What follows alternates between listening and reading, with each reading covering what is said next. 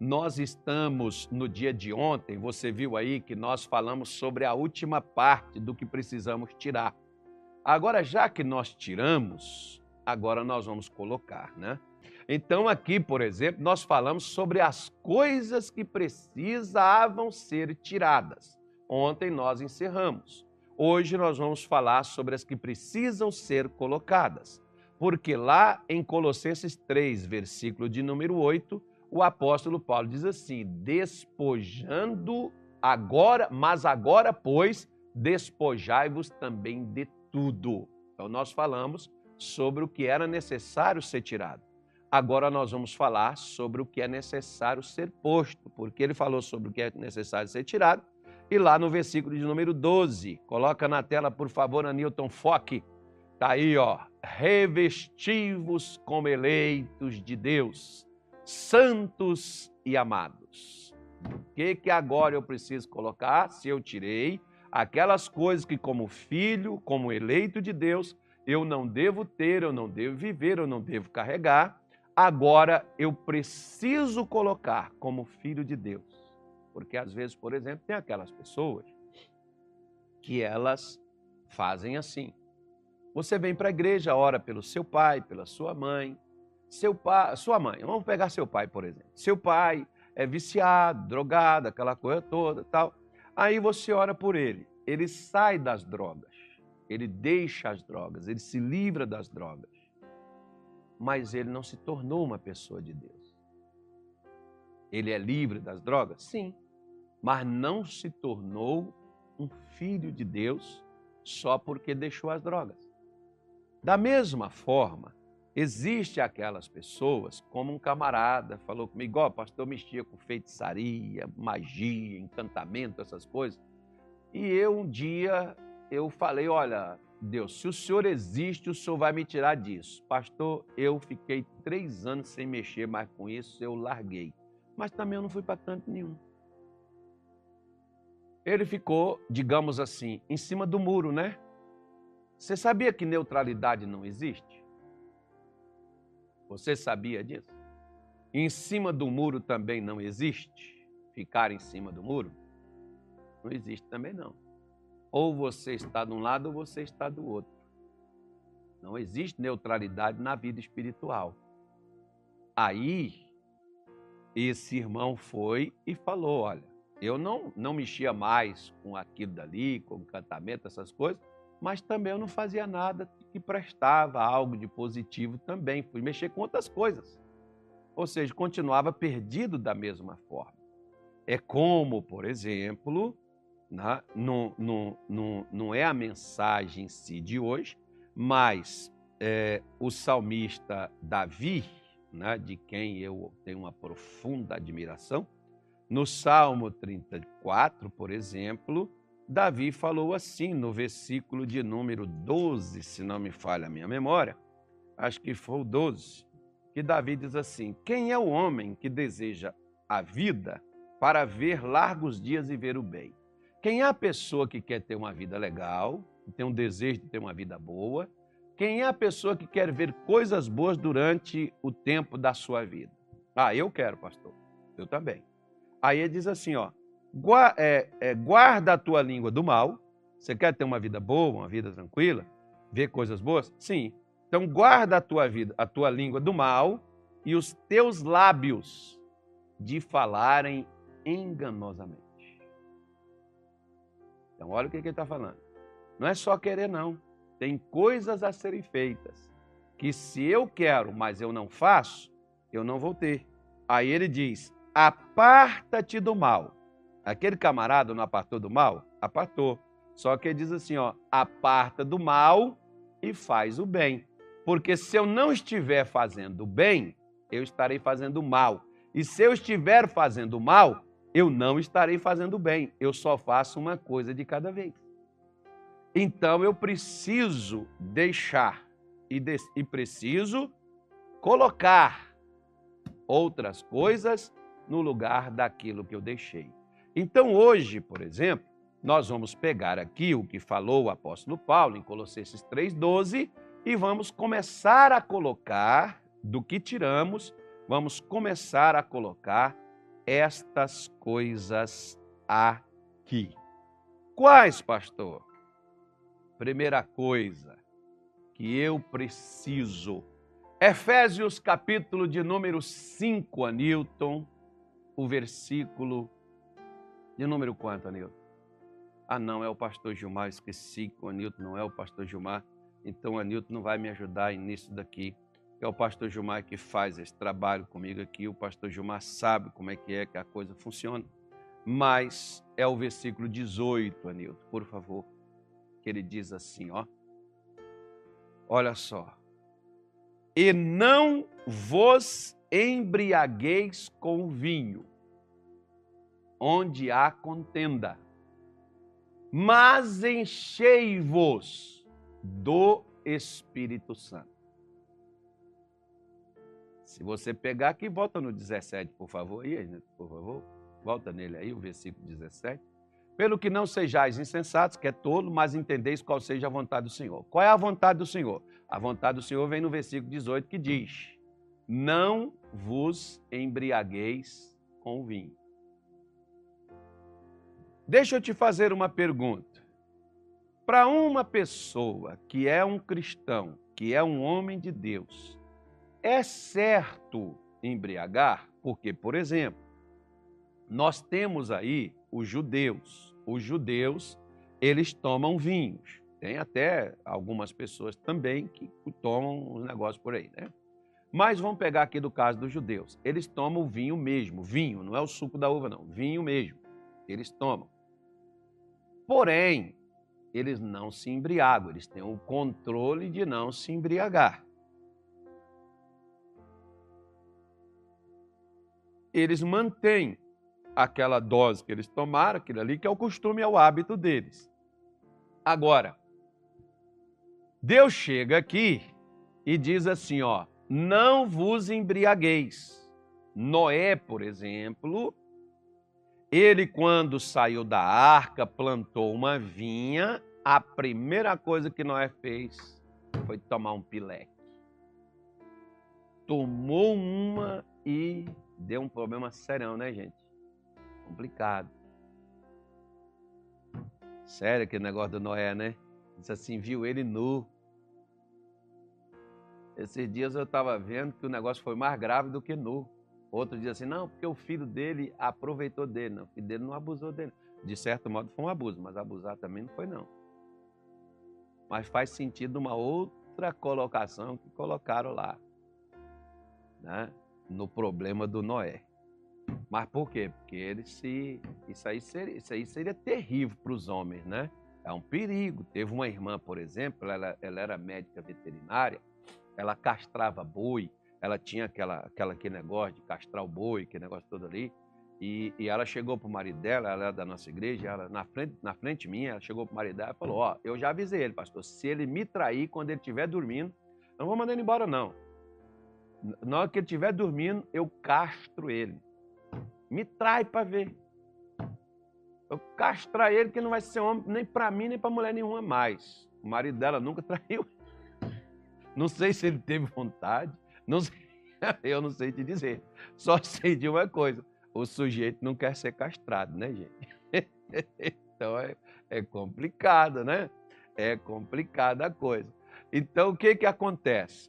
Pela bebedeira do Noé, gerou-se um problema familiar.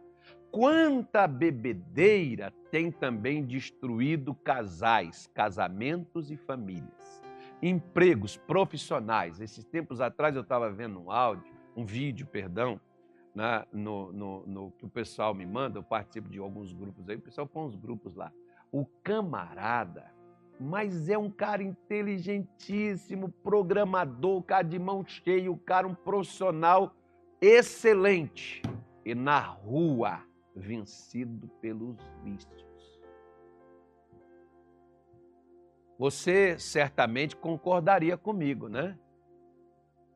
Coloca aí, digita aí nos comentários aí. É certo um cristão, um pastor, um obreiro de Deus, é certo o jovem Anilton, vem cá, Anilton, deixa eu mostrar, mostrar sua cara aqui para o povo aqui. Vem aqui, Anilton, por favor. Vamos mostrar um Anilton aqui. Esse que faz raiva na gente, gente. Faz raiva, mas a gente perdoa. É abaixei, Anilton. Aí, ó. É certo o Anilton tomar um pileque? É certo. É certo eu tomar umas, tomar umas e ficar assim, meio lá, meio cá, é certo? É não? Ok. Então Deus está certo quando ele diz assim: não vos embriagueis com vinho, certo? Mas assim como ele diz também para não embriagar com vinho, ele também falou: ó, você também não pode ficar vazio do Espírito Santo, não. Por que, que os crentes não bebem cachaça, mas não se importa de estar tá vazio do Espírito Santo? Da cachaça faz um cavalo de pau, do vinho, da bebedeira, não pode, que é, não é de Deus. Mas ficar vazio do Espírito Santo pode. Deus não está livrando, não está deixando aí de ser, ser cheio, não. Ó. Mas enchei-vos do Espírito. Você não bebe cana, tu não bebe o álcool, mas tu tem que estar tá cheio da bebida da vida, da bebida verdadeira, né? daqui dali, que é o Espírito Santo de Deus. Não, né? não é só do que deixa, mas do que precisa fazer. Às vezes, quantas pessoas estão nos assistindo agora? Tu, tu já bebeu uns pileque? Imagina esse cara bêbado, hein, gente? Se assim já é feio e bêbado, então. Deus do céu. É, é, é, ainda é pior ainda, né? Que já deu uma melhorada? Deu? então, meu Deus do céu. Então, isso era uma coisa do outro mundo, é que Jesus já deu uma melhorada, deu uma caprichada. Mas quando o Nilton está sensível, né? ainda bem que o Nilton está com fome. Se o Nilton tivesse com fome aqui, já tinha brigado com todos nós aqui. Ele não está hipersensível hoje, né? A gente pode brincar aqui. Então, o que, que acontece? Deus mandou não embriagar com vinho, mas também não permitiu ficar vazio do Espírito Santo. Tem crente, por exemplo, que deixou os vícios, que deixou o pecado, que deixou a vida errado, mas também não se encheu do Espírito Santo. Por quê? Porque quais são as características de uma pessoa que é cheia do Espírito Santo? Não é só aquela pessoa que fala língua estranha, não é só aquela pessoa que faz o balanceio assim, o pulo reteté, aquela coisa toda ali, não. Né? Que tem gente que pensa que ser cheio do Espírito Santo é falar língua estranha, profetizar, revelar aquelas coisas todas ali. Né? Tem gente que pensa que isso é ser cheio do Espírito Santo. Uma pessoa cheia do Espírito Santo, ela vai ter o quê?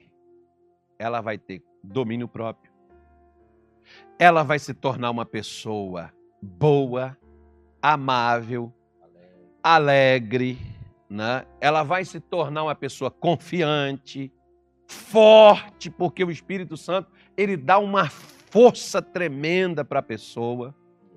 Ela vai ser fiel ao seu, seu, seu, sua, sua crença, sua fé, né? ao, seu, ao seu marido, sua esposa, porque o Espírito Santo ele ajuda isso.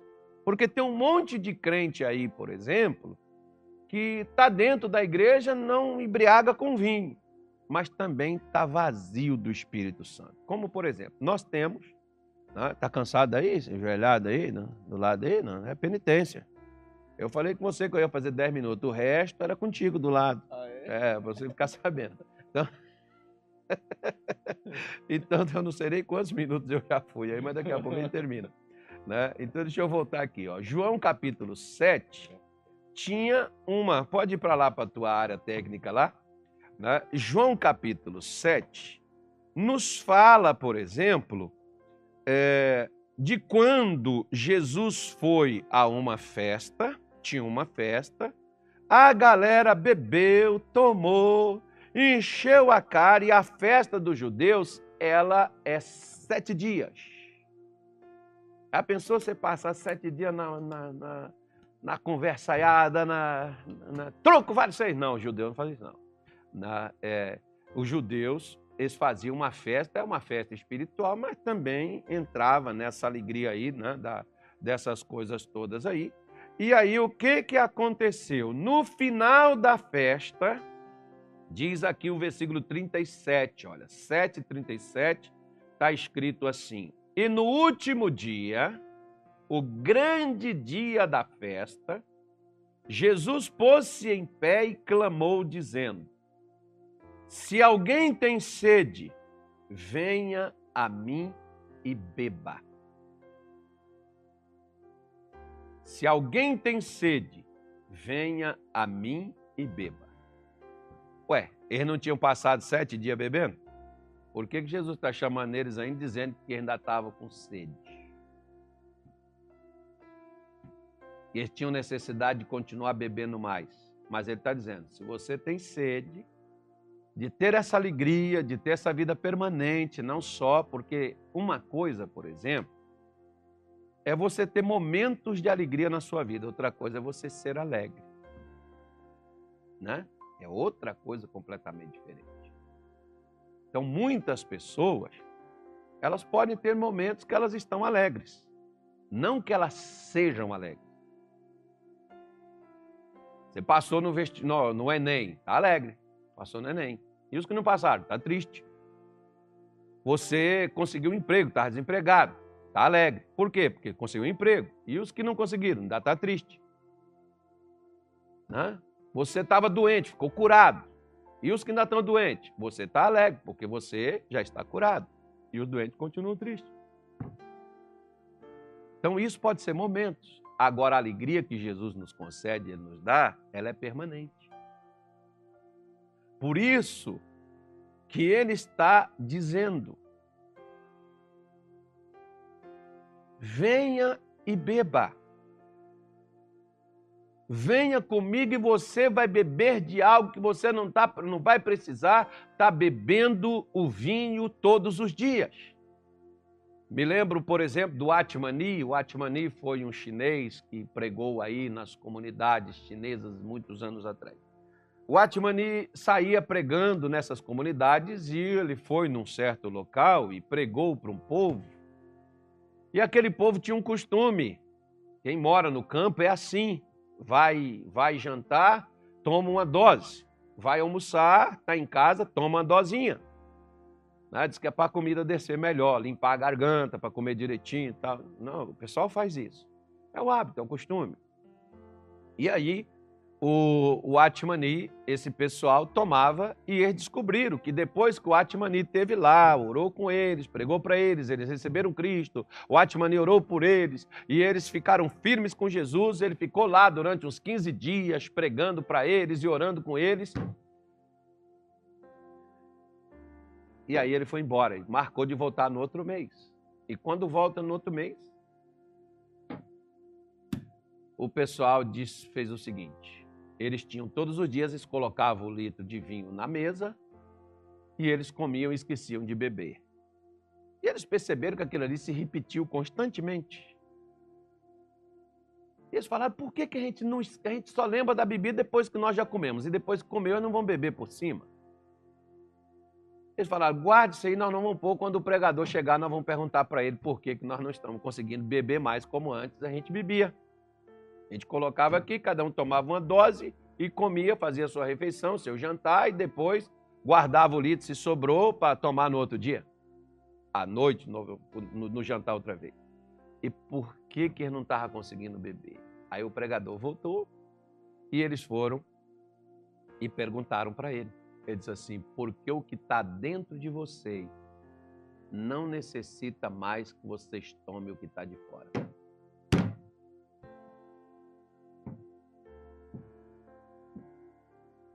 Por que, que nós, crentes, precisamos de coisas de fora?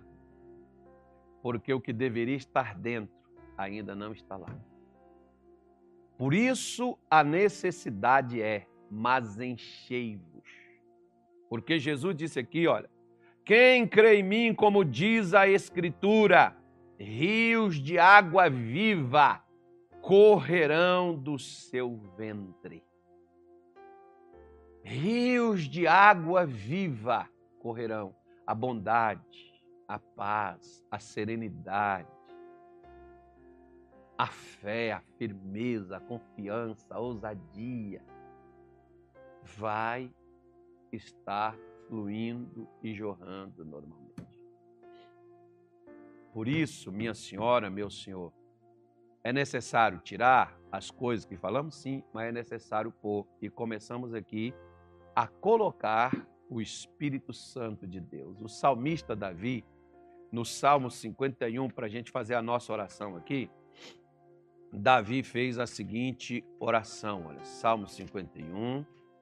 Depois dele ter pecado com Batseba, caiu feio, matou, fez um monte de erro, Davi diz assim, ó, versículo 10: Cria em mim, ó Deus, um coração puro, renova em mim um espírito reto, um espírito inabalável. Não me lances fora da tua presença e não retires de mim o teu Espírito Santo. Davi perdeu o trono. Davi saiu de Jerusalém. Davi saiu do seu palácio. Mas uma coisa Davi não queria que saísse dele: o Espírito Santo de Deus. Porque Davi sabia que seja um rei ou seja uma pessoa comum, sem o Espírito Santo de Deus dentro dessa pessoa, ela não é nada. E onde ela estiver, mesmo que for dentro de um palácio, é como se ela estivesse num casebre, numa casa de papelão no meio do mato, no meio do nada. Porque o Espírito Santo é o que dá sentido à vida do ser humano. Por isso que ele ora e ele pede: não me lance, não retira o Senhor pode retirar minha mulher, o Senhor pode retirar meus filhos, o Senhor pode retirar o meu trono, o Senhor pode retirar minha coroa, o Senhor pode me retirar do palácio, mas não retira o Espírito Santo. E você lembra que Saul fez o contrário. Saul, quando o Espírito de Deus se afastou dele, veio um demônio para perturbá-lo, mas Saul segurou nas, na, na, nas vestes do profeta e disse: Vem comigo me honrar perante os homens, para que eles vejam que Deus ainda tem a minha Deus ainda estou aprovado. Deus não estava aprovando ele, o profeta foi com ele, mas Deus já não estava mais com Saul. Porque a preocupação de Saul é que todos vissem que ele estava bem, não que Deus estava com ele. E a sua preocupação qual é? É ter uma posição, é ter uma coroa, é ter um trono, é ter uma função, é ter uma profissão ou ter o Espírito Santo com você? Eis as coisas que precisamos pôr.